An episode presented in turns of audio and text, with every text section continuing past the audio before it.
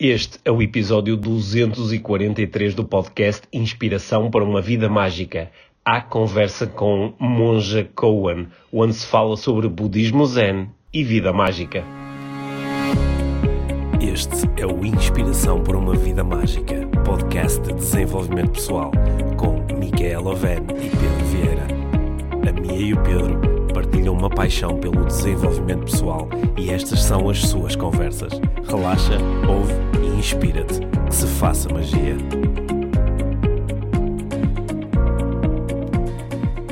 Esta semana temos mais um throwback, aproveitando aqui a época de verão para recuperarmos e relembrarmos alguns dos episódios clássicos do podcast IVM. E esta semana acho que temos aqui um verdadeiro treat para ti, pois vamos recuperar, relembrar a conversa que eu tive com a monja Cohen, um dos grandes nomes do budismo zen na América do Sul e, por que não, em todo o mundo. A monja Cohen, se já a conheces, dispensa apresentações. Se não conheces, aproveita porque no episódio, para além de eu a apresentar e falar um bocadinho da sua história, consegui que ela partilhasse connosco histórias, metáforas, ensinamentos fundamentais de desenvolvimento pessoal com muito carinho, muita compaixão, com muito amor, que acho que é aquilo que conseguirás ouvir nas suas palavras. Este é um dos episódios que é constantemente referido no top quando nós perguntamos à nossa audiência quais os teus episódios favoritos do podcast IVM. Também é um dos meus episódios favoritos, até porque tive o privilégio, a sorte, a honra de estar ali à conversa com a Monja Cohen e poder receber dela tanta coisa como acho que toda a nossa audiência recebeu e também irás receber agora. Se já ouviste esta conversa, acho que vais ficar deliciado por poder uh, relembrá-la. Está cheia de insights, cheia de pequeninas fórmulas fundamentais de desenvolvimento pessoal, de liberdade, de esperança. Se ainda não ouviste, então prepara-te, porque aquilo que vem a seguir é mesmo especial. Rumo à vida mágica. Juntos. Estou mesmo muito contente com esta oportunidade. É, ontem já foi muito especial estar sentado numa plateia e poder uh, ouvir as suas palavras e sentir a energia e ouvir as histórias. Uhum. E uh, hoje é, é, igualmente especial porque posso fazer perguntas. Que bom. Tenho muitas. Então vamos. Tá bem? E eu, eu gostava, se concordar, de ir logo direto assim ao, ao, assunto, porque ontem houve uma coisa que me, que me perturbou positivamente. Eu saí da apresentação com aquela ideia assim muito clara de que a, a solução para os grandes problemas do mundo começa na meditação. Uhum. Eu gostava que me falasse um bocadinho sobre isso, se for possível. Então, quando eu comecei o meu processo meditativo, eu, eu descobri, eu estava praticando em Los Angeles, na Califórnia, e conforme eu fui me sentando e fazendo retiros mais profundos, eu comecei a perceber as mudanças em mim e grandes mudanças. Como eu estava vindo do, do Brasil, que quando eu saí do Brasil nós estávamos num regime militar, e quando eu voltei eu pensei assim: se eles souberem o que eu penso, eles vão me prender, porque eu me tornei uma revolução viva. A mudança foi tão grande que não havia mais fronteiras entre o eu e o outro, e uma capacidade de acolhida e de percepção de que somos a vida da Terra e que tudo que nós fazemos mexe nessa vida, assim como a vida mexe em nós. Assim como a natureza mexe em nós, nós mexemos na natureza. E essa responsabilidade que surge de saber que você está interligado eu gosto muito da palavra que o Thich Nhat Hanh, o monge vietnamita, usa, que é interser. Diferente de apenas sou. Não tem mais um eu separado que é, mas temos nós que intersomos. E nessa interrelação com tudo, somos responsáveis. Então, essa grande mudança de olhar não é só a minha vida como uma coisa separada, não vou meditar para eu me sentir bem, para eu encontrar apenas a paz, mas ela só é possível se tudo à minha volta também estiver em harmonia. Então, nós nos tornamos muito engajados Oba, até bateram na porta. Uhum. O Thich Nhat fala muito isso, porque diziam para ele: você tem um budismo engajado. Ele diz: não, todo budismo é.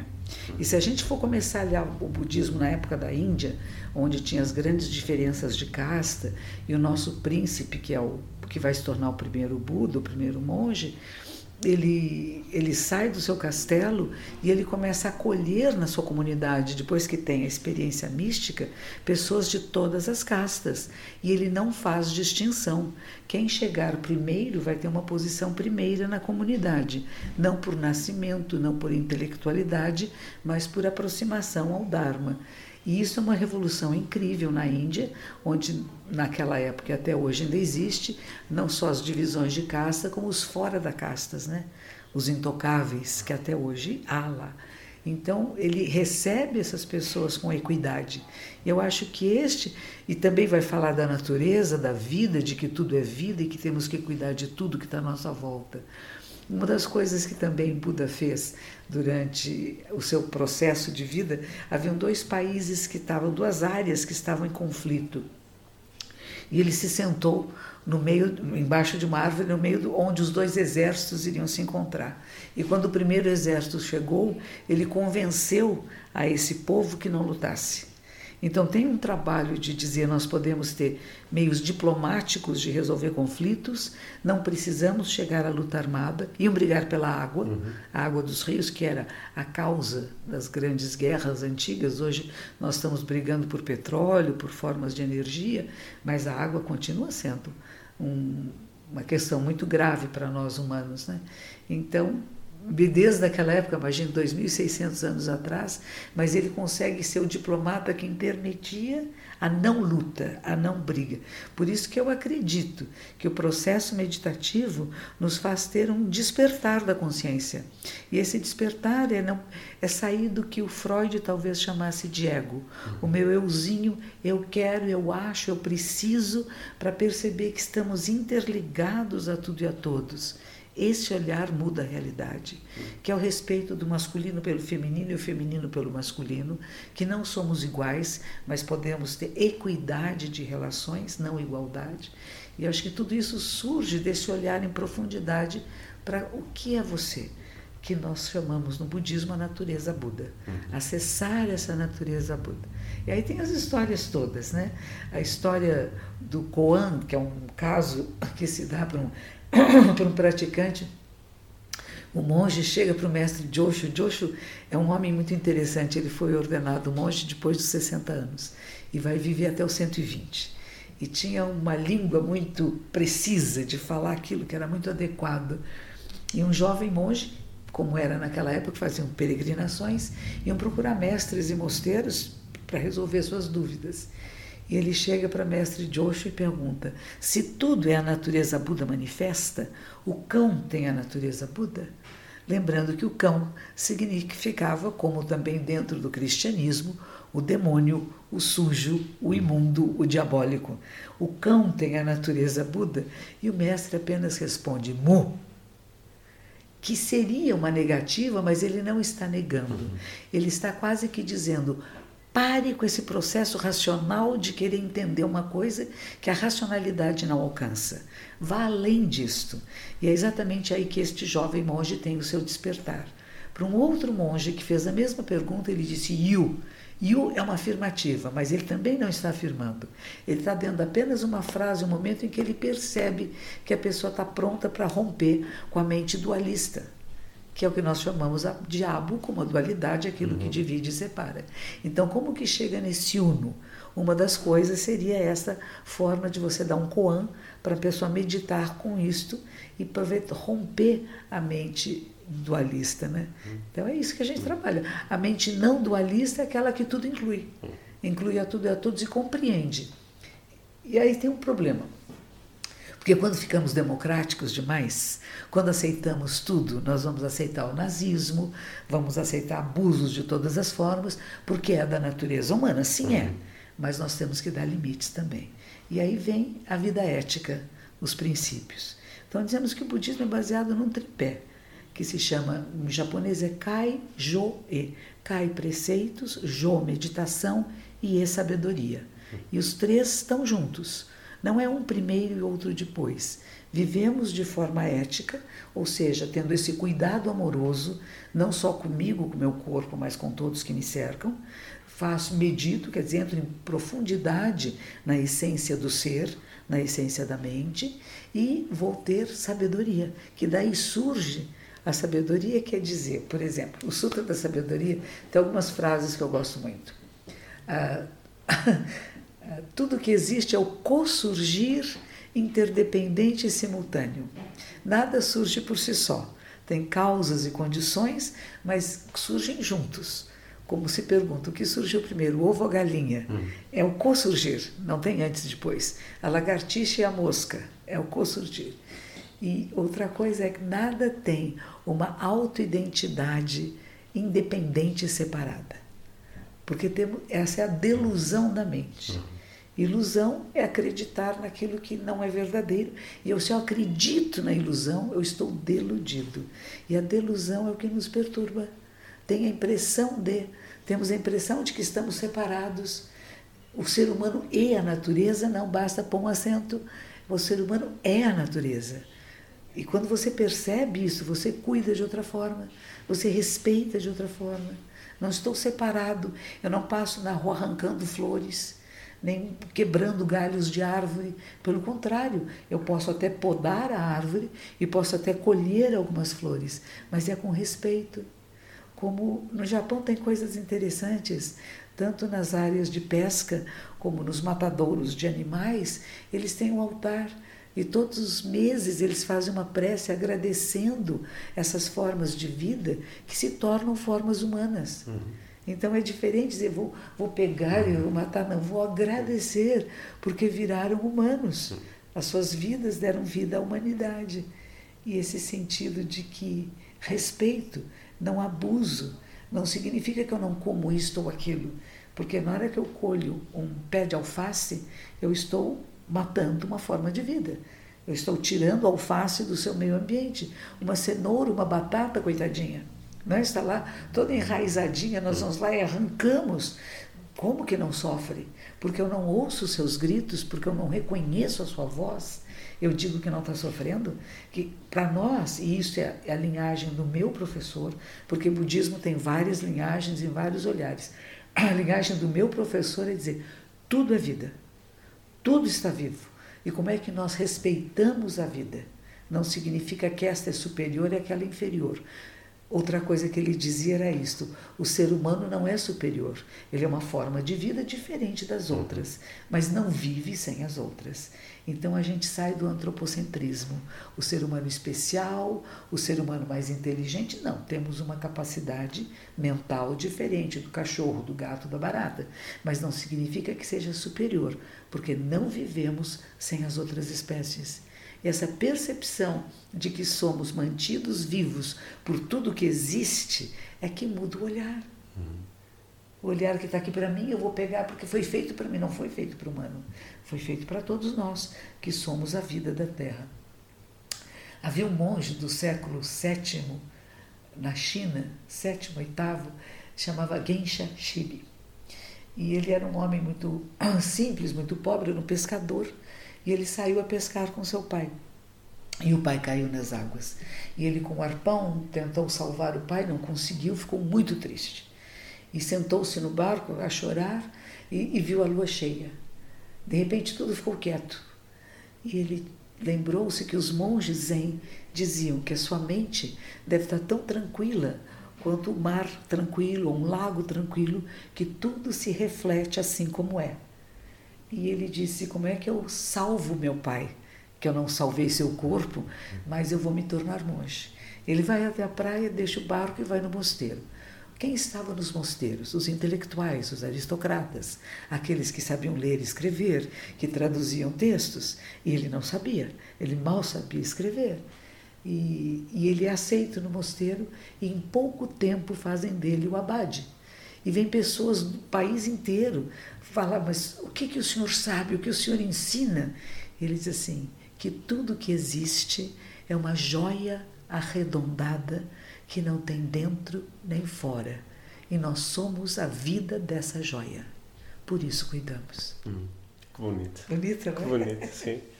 Enquanto estou a, enquanto estou a ouvi-la, hum, tenho, tenho a, assim, a sensação, é um pensamento, de que eh, parece que eh, tudo, muita coisa nasce na ilusão da separação. É? Muitas das coisas que nós dizemos que, que, estão para além daquilo que seriam os limites Sim. que nós gostaríamos de aceitar, nasce nessa ilusão, não é? Sim é difícil abandonar essa ilusão, porque nós estamos a pedir à ilusão que se abandone a si própria. É? Isto. É?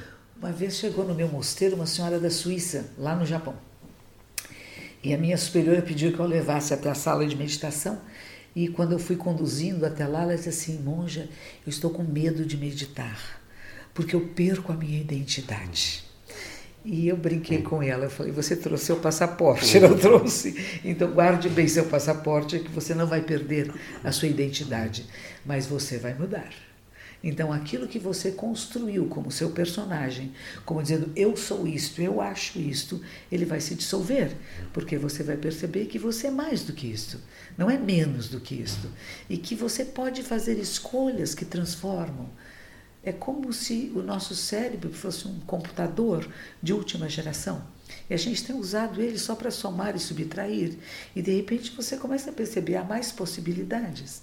E tem programas. Uhum. Programas que foram criados geneticamente programas que herdamos e programas que foram criados pelas nossas experiências de vida.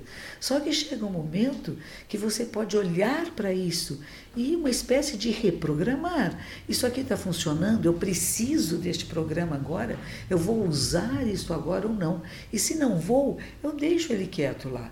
Eu não preciso acessar. É como, por exemplo, raiva, briga, etc.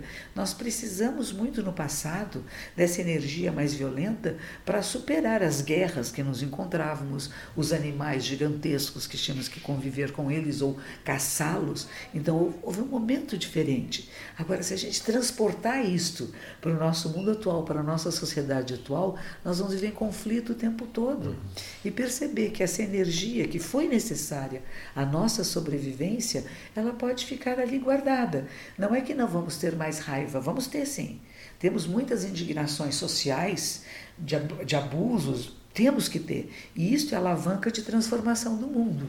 Mas eu transformo pela não violência. Uhum. A diferença é esta. Se alguém me provoca com raiva, com violência, como é que eu vou acessar a uma resposta não violenta que possa transformar sem violência? Isso é treinamento. Isso, isso é o tal budismo engajado. Sim, é. porque está tudo interrelacionado. É.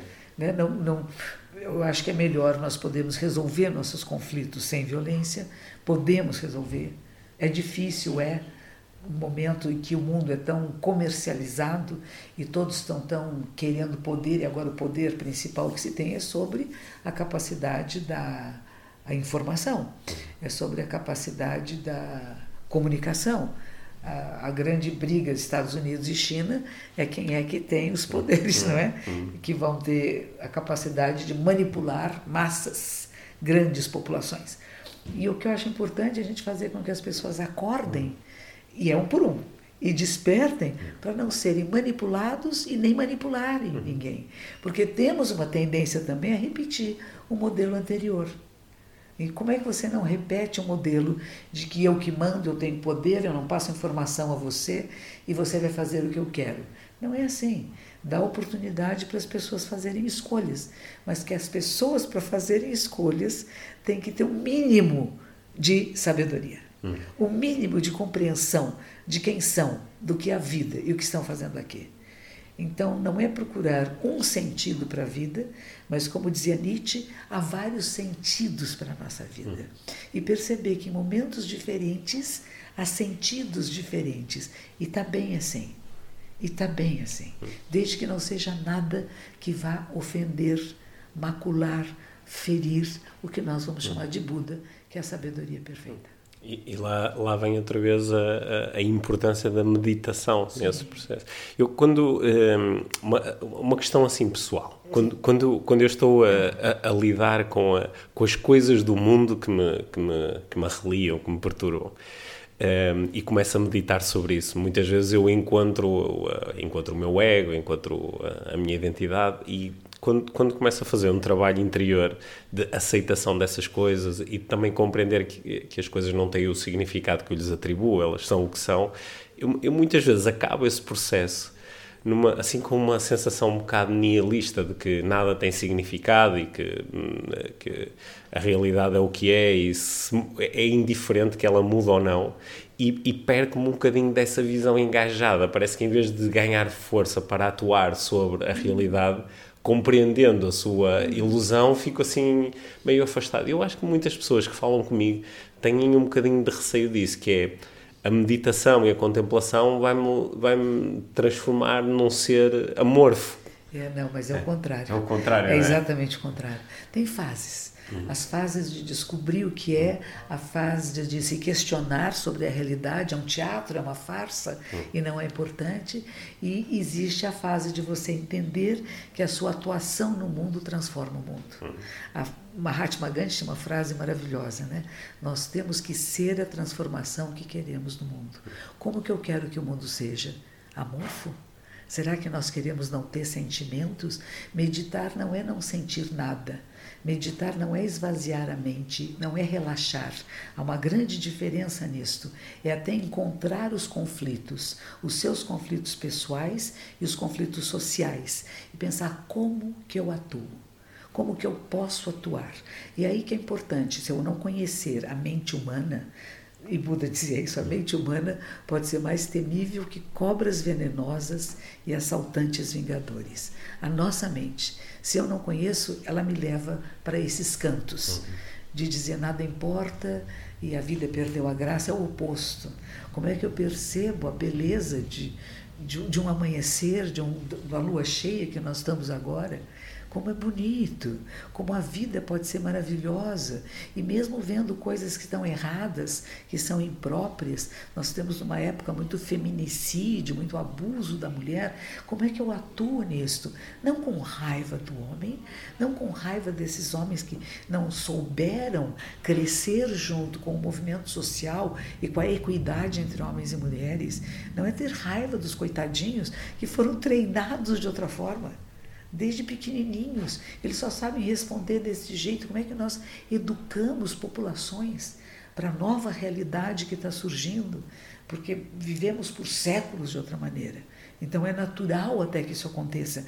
Não significa que eu vou bater no ombro do uhum. homem que é violento, mas vamos dizer, vamos treinar isso, vamos observar isso. E de novo a meditação entra. Não só para observar, ah, é como é. É como é, mas é um processo incessante de transformação. Não tem nada parado, nada fixo. E o que você faz, fala e pensa move a realidade. Então não é só fazer, não é só falar, é como pensar a realidade. E se começou a entrar nesses estados amorfos, não está respirando direito, e sua postura não está direita, e sua prática meditativa não é correta, está faltando alguma coisa.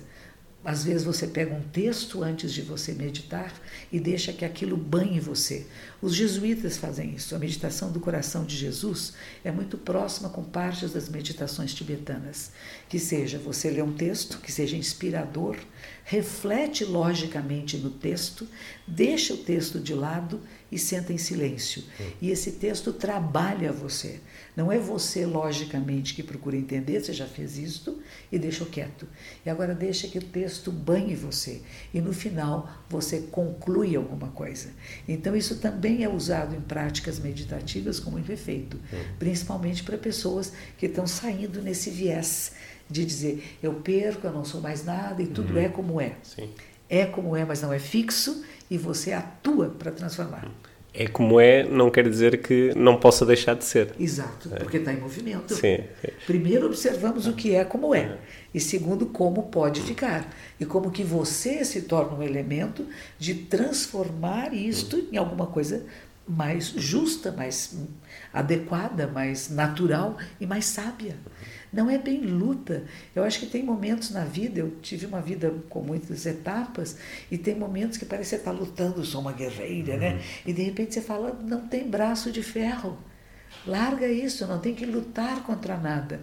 É o contrário, você acolhe e transmuta, porque essa sua acolhida já é transformação. Então, na hora que você acolhe as suas emoções, seus sentimentos e a realidade como ela está, mas não significa que eu não faço nada. Uhum. Eu acolho, verifico e o que eu faço? Como é que eu atuo? Porque você pode atuar com violência, uma violência muito simples. Havia momentos em, em, questões de uh, lutas entre estudantes e as forças armadas que a pessoa ia lá e oferecia uma flor para o soldado que estava com uma metralhadora. Era uma agressão a ele. Uhum era não ver o papel que este homem estava representando. E parece que não, eu sou a flor e você a arma. Uhum. E daí? Você é capaz de falar com este ser humano como um ser humano? Você é capaz de dialogar com este ser humano e reconhecer o papel que ele tem na sociedade, o papel que ele tem de obedecer ordens, é o seu compromisso, e nós escolhemos profissões como esta para poder proteger a população, mesmo no momento em que eles estão sendo agressivos, você não ser agressivo de volta, porque parece muito bonito. Eu não sou agressivo, olha, eu estou te dando uma florzinha, eu estou desafiando você. Uhum. É um desafio. E como não fazer isso? E não ficar amorfo, não ficar sem fazer nada. Então temos que procurar meios hábeis, meios hábeis de transformação. A compaixão significa meios hábeis. Não é só eu, eu sou tão boazinha, eu sou do bem. Eu, não. Qual é o meio hábil? O que é adequado? Como é que eu acesso a essas pessoas? Como é que eu torno possível uma visão mais ampla? É estando do seu lado, não contra você. Se eu estou do seu lado, eu vejo como você vê a realidade e depois posso trazê-lo para ver a minha. Tem uma arte japonesa chamada Aikido, que trabalha muito com isso. Eu nunca luto com o meu adversário. A força com que ele vem, é a força que eu acolho e o trago para o meu lado. Porque quando ele for capaz de ver o que eu vejo, não temos mais briga. E eu acho que é isso que nos falta ainda um pouco. Hum. Estamos sempre criando lados opostos, essa bipolaridade do mundo atual. É, deste, é de extrema direita, de extrema esquerda, é deste partido, daquele, deste time de futebol. Uhum. No Brasil eles se matam uhum. por times de futebol, não sei se aqui é assim. Não, não se matam, mas perto. Brigam, não, né? Sim. E falei, mas um time não existe sem o outro. Os dois lóbulos cerebrais, Ocidente e Oriente, não existem um sem o outro. É como se nós fôssemos brigar o lado direito com o lado esquerdo. Quando você percebe que há uma unidade nisto tudo e que há possibilidades de pensamentos diferentes que podem conviver. Qual é o nosso propósito comum? O que, que nós queremos juntos e como que vamos trabalhar? Mas se o ego está lá, se eu quero poder, se eu quero fama, se eu quero riqueza, eu vou perder tudo isso. Uhum. Mas se eu faço pelo bem de todos, eu ganho, minha família ganha, todos ganham. Então, sair desse eu menor não é matar o ego, é reconhecê-lo e, ao mesmo tempo, sair para um olhar mais amplo de você e da realidade. Então, quando você cuida de todos, está cuidando de você e da sua família. Mas se eu pensar, eu só cuido de mim e da minha família, eu vou perder, porque eu não tenho uma redoma para colocar em volta de mim mesmo e da minha família. Então, para fazer o bem para aqueles mais próximos de mim, eu tenho que fazer o bem a todos os seres. E essa é a grande virada da história, do olhar, do olhar que só pensava minha vantagem. É, é como numa empresa. A pessoa chegar e dizer assim: Eu quero chegar bem tarde, sair bem cedo, quero ter longas férias e ganhar muito. Eu falei: Não vai ter muito sucesso. O oposto também não é bom. Hum. Não quero tirar férias, vou trabalhar até de madrugada. Não. Como é que eu crio equilíbrio nisto? De que o mais importante é o que eu estou fazendo, como é que eu sirvo melhor, em vez de pensar, isso está aqui para me servir. Este, essa mudança de olhar é que eu acho que é o essencial para o mundo. Hum. E aquele autor, eu nunca me lembro o nome dele, é aquele autor do Homo Sapiens, Homo, Homo Deus. Yuval. Eu, eu, isto, esse último livro dele, 23 Coisas para o Século XXI, ele faz uma análise maravilhosa do ponto de vista histórico da humanidade nos últimos séculos, né? Extrema esquerda, extrema direita, a democracia liberal e a descrença na, na democracia liberal atual. E, e, ele acaba dizendo, como Churchill, né, que ainda é o único caminho Sim. melhor, mas ele vai, ele descobre a meditação Não é nem a meditação que eu faço, uhum. é a meditação vipassana, que é bem interessante uhum. também. E ele fala: esta é a chave de transformação do mundo, do ponto de vista histórico, político, social, econômico. Uhum. Essa mudança de visão. Que vantagem meu país tem, que vantagem meu grupo tem, para essa vantagem que o que eu tenho a oferecer para que o mundo seja melhor para todos nós. Uhum. E isto vai ser a grande mudança. É bem utópico, né? mas Sim. é possível. uma, uma, para mim faz bastante sentido. A minha, a minha pergunta, até por introduzir aí essa vertente histórica né, que, que o Yuval introduz também, que é, o, o, o Buda né, trouxe-nos os seus ensinamentos há 2600 anos. Sim, né? E o, o que é que mudou na, na, na, mente e na história do homem nestes 2600 anos? Porque às vezes há a sensação de que os desafios continuam a ser muito semelhantes, os conflitos Sim. continuam semelhantes. Sim, continuam. Hum. É a mesma coisa. O que, é. que Jesus de Nazaré trouxe? Sim, é. Não é? Tem Sim. milhões de seguidores no mundo todo, uhum. igrejas, instituições gigantescas e continuamos em guerra, Sim. em ganância, raiva e ignorância. Uhum. Tinha uma poesia muito bonita que era uh, Francisco de Assis e o Lobo eu não lembro bem como que começava, mas enfim, na cidadezinha tinha um lobo que estava comendo todos os animaizinhos e chama o Francisco para conversar com o lobo. Ele vai e ele convence o lobo a ser um cãozinho manso. Leva ele na cidade, o lobo fica uma mansidão, uma belezinha, todos brincam com ele, recebem muito bem. Aí Francisco tem que viajar. E já que o lobo está tão bem, ele deixa o lobo sozinho e vai viajar. E quando ele volta, o lobo virou uma fera e está comendo tudo, destruindo tudo. Ele diz: vá falar com ele, vá falar com ele. E ele vai até a, a mata e o lobo diz: Irmão Francisco, afasta-te de mim, porque o que eu vi nos seres humanos eu não quero. Eu prefiro viver como um bicho selvagem do que ter a ganância, a raiva, a ignorância, tudo aquilo que faz o ser humano tão perverso. Então, nós temos que trabalhar nossas emoções. Uhum se nós não as conhecemos, e é isto que está faltando. Claro que Buda ensinou, e daí? Ele teve quantos adeptos? Não eram muitos. Ele foi, o budismo praticamente foi expulso da Índia com as invasões muçulmanas. A mesma coisa acontece com muitas outras religiões. São pontos. De, e não é dizer que os muçulmanos sejam maus, eles têm também práticas meditativas maravilhosas. Quer dizer, como que nós vamos pôr em prática, na verdade, na nossa vida? Esta seria a grande mudança.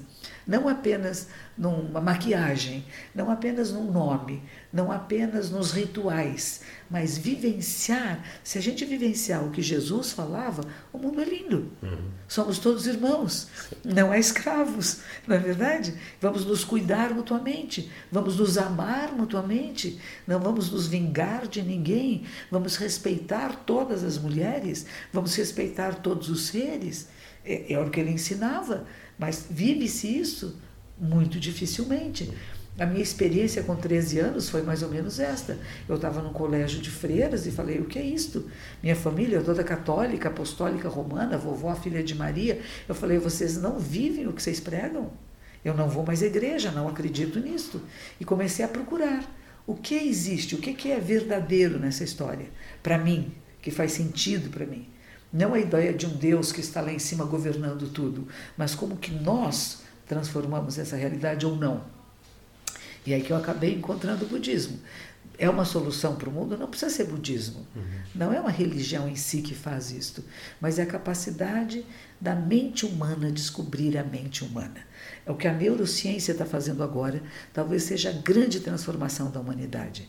Vamos conhecer o nosso cérebro, a nossa mente, a maneira com que nós respondemos ao mundo para poder fazer escolhas vai levar muito tempo, eu não vou ver isto. Hum.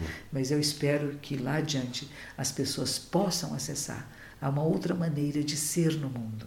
Que essas religiões todas, filosofias todas, provocam a mente, mas ainda é uma minoria. É uma minoria. E a gente fala é como a ponta de uma flecha, né? Ela é de uma pontinha fininha, são menos pessoas, mas a gente sabe que esse movimento, se tiver continuidade, chega lá. É interessante, existe apenas, eu acho que na Alemanha tem uma pequena comunidade que não tem governo, que não tem representantes, porque as pessoas tomaram consciência de que só vão pegar aquilo que precisam, uhum. que não é necessário pegar o do outro. Então, o que seriam os mandamentos de Jesus e que são os mesmos do budismo, muito próximos. Uhum.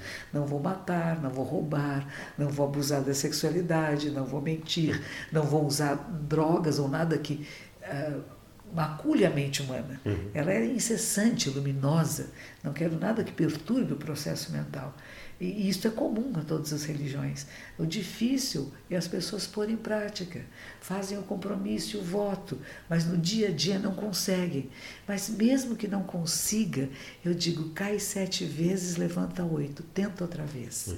Eu acho nós, como humanidade, já estamos melhorando um pouquinho. Sim. Já não estamos queimando muito as pessoas na praça, como queimamos. Uhum. Ainda alguns queimam, mas a maioria não. Então está tendo mudanças. É que elas são mais lentas do que nós gostaríamos que fosse. E aí entra de novo, é assim como é. Mas sendo assim como é, não me paralisa, porque eu continuo atuando, falando, escrevendo, encontrando pessoas e dizendo: acorda, desperta. A vida é maravilhosa se você a fizer maravilhosa. Se você perceber a beleza que existe, até mesmo na, na lata de lixo. E não é só achar que a flor é bonita, né? Mas você perceber que tudo é vida. E até as maldades humanas fazem parte desse projeto para você querer sair daí. A ideia da flor de lótus, que é chamada grande pureza, porque na folha da flor na, a sujeira não se assenta. Então ela é muito simbólica no budismo, né? As imagens estão todas em cima de uma lótus, mas a sua raiz está na lama, no lodo. E estando na lama do lodo, que seria nessas brigas, desafetos, incompreensões, ela por dentro é branca, é puríssima. E nós temos que chegar lá. Como fazer? Isso teria que ser uma coisa assim muito intensa, sabe? De podcast, de televisão, de programas, de melodramas, de novelas é uma, tem que ser uma educação em massa, gente. Acorda, desperta. É rarissimamente, eu não sei, tem programas que são muito da grande população em geral, novelas e coisas bem dramáticas. Raramente você vê alguém lendo um livro. Certo. Eles estão sempre numa fofoca hum. incrível, um falando mal do outro, um copiando. Não é isso a nossa vida. O que, que o teatro faz? Ele exagera alguma coisa que não é boa, para que a gente veja e mude. Mas o que, que as pessoas estão fazendo? Eles admiram o ator, a atriz e copiam um relacionamento perverso e doentio. Uhum. Porque aquela pessoa que é tão bonita, rica, famosa, na novela ela tem um papel muito virulento. Eu também quero ser assim. É o oposto. Na verdade, o que os atores estão querendo dizer, isso não é bom, não faça isto. Mas a compreensão não está sendo esta. Então nós temos que dar uma virada nisto. Escrever histórias, dramas que têm pessoas que acordam, que despertam, que passam a viver de outra forma, mais amorosa, que nós podemos construir realidades melhores. E é possível. Vai demorar muito tempo? Não sei. Hum. Não tem a menor importância. Hum. E aí vem a história do passarinho, que o budismo também a gente toma para nós, a história que a, a, a, vocês tiveram um fogo grande aqui agora, né, em hum. Sertã. Que está tudo em chamas e o passarinho vai lá, se molha no laguinho e põe uma gotinha. E os outros animais dizem: Você é tolo, você vai se queimar, você vai morrer. Ele diz assim: Não tem importância, o que eu posso fazer é tentar apagar o fogo. Uhum. Então talvez seja isso. Alguns de nós se propõem a isto. O que eu vou fazer da minha vida? Tentar apagar o fogo da ganância, da raiva, da ignorância, de tudo aquilo que nos separa da própria vida que somos nós. Para que algum dia alguns de nós possam acordar, despertar. E pronto, já tenho o meu problema resolvido. De ficar naquele estado amorfo, agora já não. Não fico. Não, não fico, não, não. Um, uma, um, um, conceito que eu aprendi consigo, de, que eu gostei muito, foi uh, fazer um estudo do, da minha corrupção. É eu gostei muito disso, porque agora, enquanto estava a ouvi-la, estava a pensar, de facto, há, há momentos onde nós fazemos aquilo que sabemos que está que está certo, que está naturalmente certo, mas há outros momentos onde nos desviamos dessa natureza e eu gostei da ideia de, de nesse momento, perceber que há, há, uma corrupção interna, estou a corromper um conjunto de valores. É. É. Essa ideia, eu, eu gostei muito do exemplo do, uh, do pensar na pessoa que estaciona o carro na, na segunda fila. É e que está a fazer aquilo assim a partir de um ponto de vista muito egóico, não é? Isto é importante para mim ou para a minha filha, mas, mas é, há ali um nível de corrupção e eu pus-me a estudar os meus níveis de corrupção interna. É isso é. aí. E temos muitos, é. e não nos damos conta. E, e, falamos dos outros, estamos hum. sempre apontando que o outro é errado, o outro não está bem, e você não olha coisas pequenas que faz. Às vezes jogar um papel, deixou cair um hum. papel na rua, não para e não levanta. Um outro exemplo que aquele outro autor deu, o Joe, uhum. ele falou assim, o cocozinho do cachorro, uhum. sai a passar com o cachorro, recolhe. Uhum. É só isso, como que você recolhe? E aonde é o lugar correto para colocar? Não adianta pôr em saco plástico, que vai ficar o resto da vida no saco plástico. Né? Então, pensar nisso, não penso só em mim. Como é que eu encontro meios de que aquilo que eu faço no dia a dia, das coisas simples, estão em relação a tudo mais? Por isso eu gosto daquele professor, era um japonês, que ele dizia: meditar é como guiar um carro.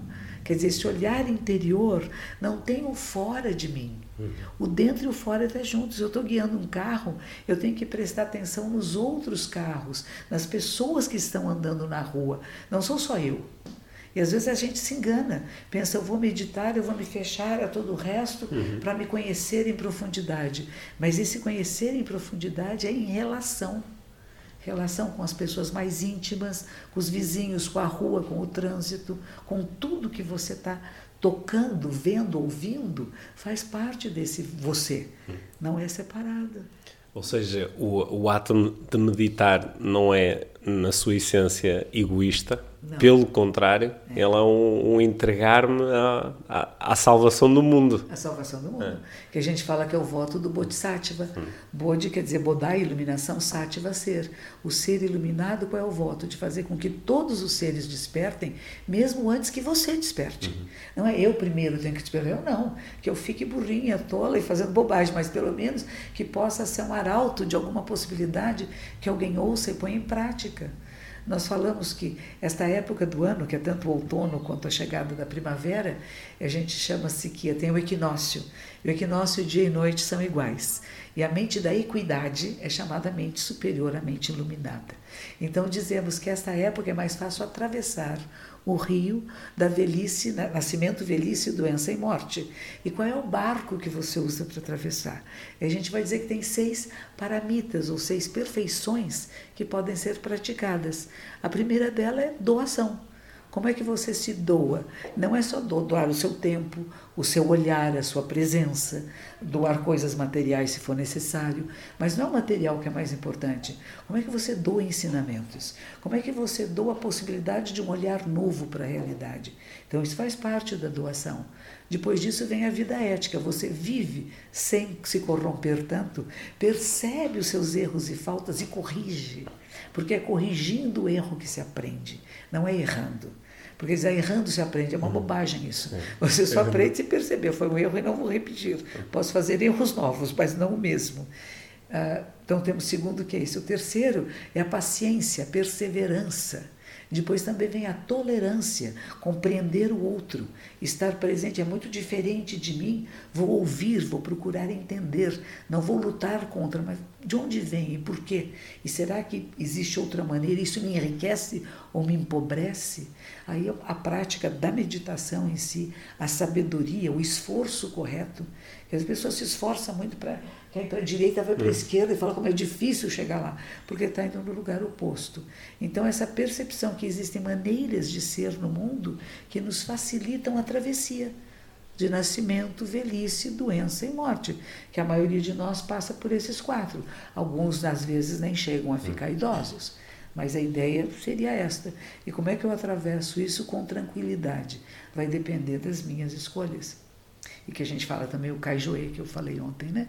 É preceitos, a vida ética e a sabedoria. E para nós eles estão interligados. Se eu vivo de vida de maneira ética, se eu já fiz essa proposta, é ética nesse sentido, eu vou fazer o bem, não para ter medalhas, não para ter aplausos, mas porque vem de dentro para fora. Fazer o bem pelo bem. Pelo bem. Hum. Pelo bem de todos, uhum. não para o meu bem não para da minha família, uhum. não pelo lucro que eu vou ter, mas como isso possa beneficiar o maior número de seres. Esse, essa mudança de olhar. Uhum. É interessante isso. A CAI, preceitos, a vida ética, Jo, meditação e E, sabedoria. Uhum. Para nós é essencial.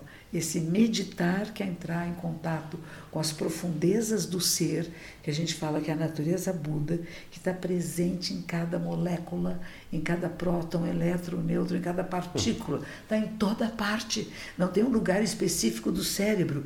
Todo o seu corpo é manifestação da sabedoria. Essa é a diferença.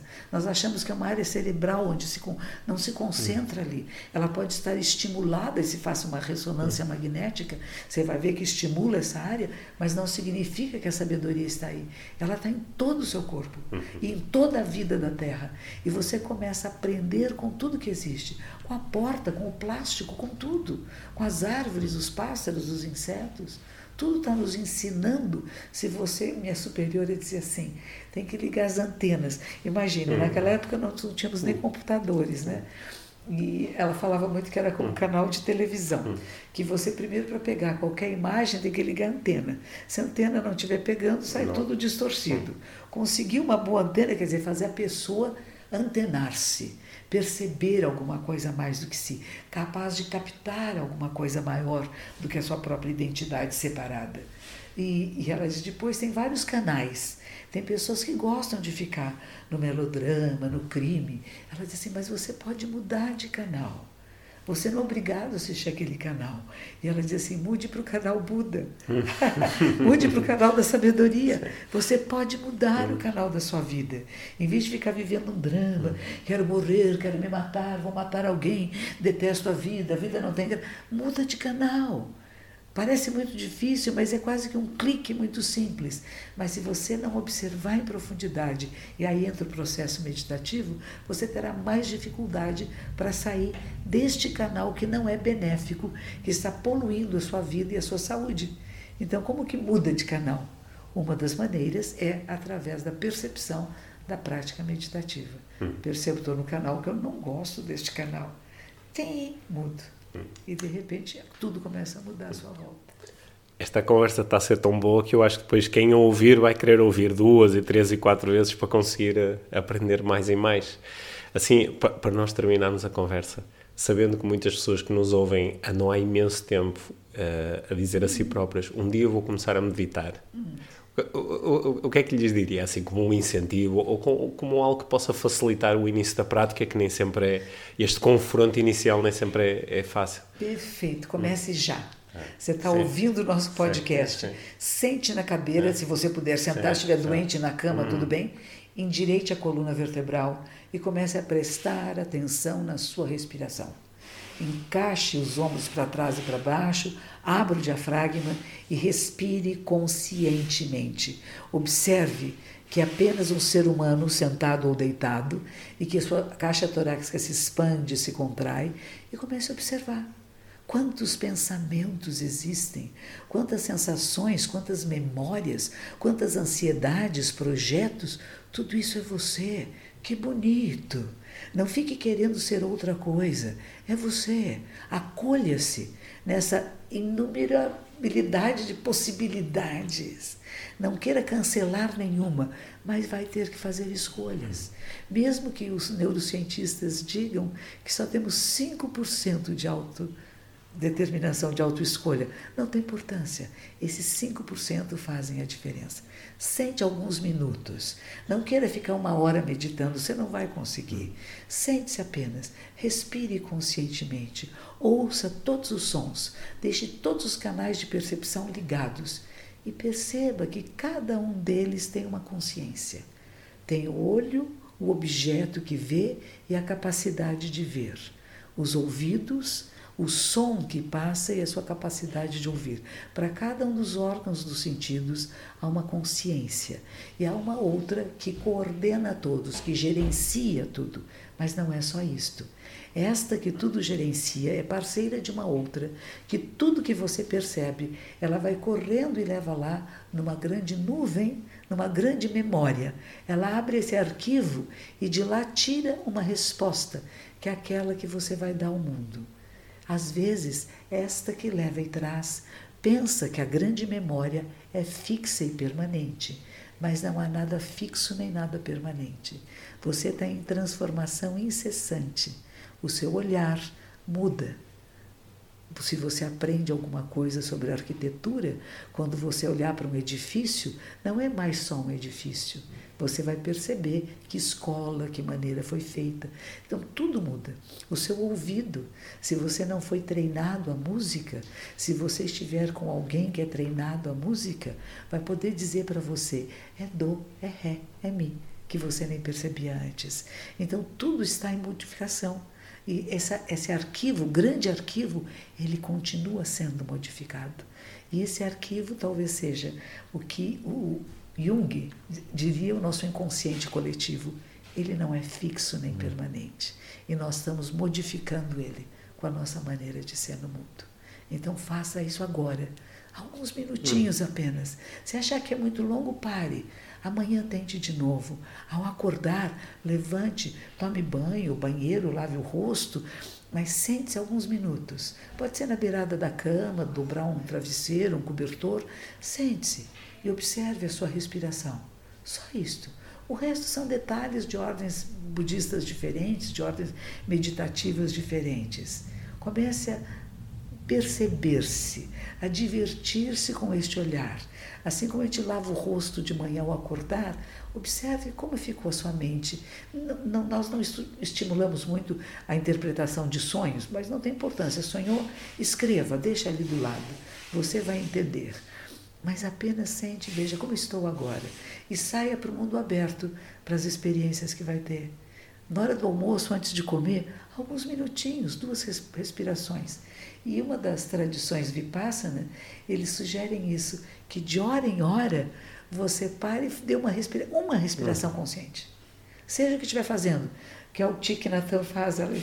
você limpa um vidro e você tá, toca um sino, tem, você para, inspira, expira e continua. Hum. Nos põe em contato com isto que é maior do que nós. Então são meios hábeis não precisa ficar sentado uma hora, duas.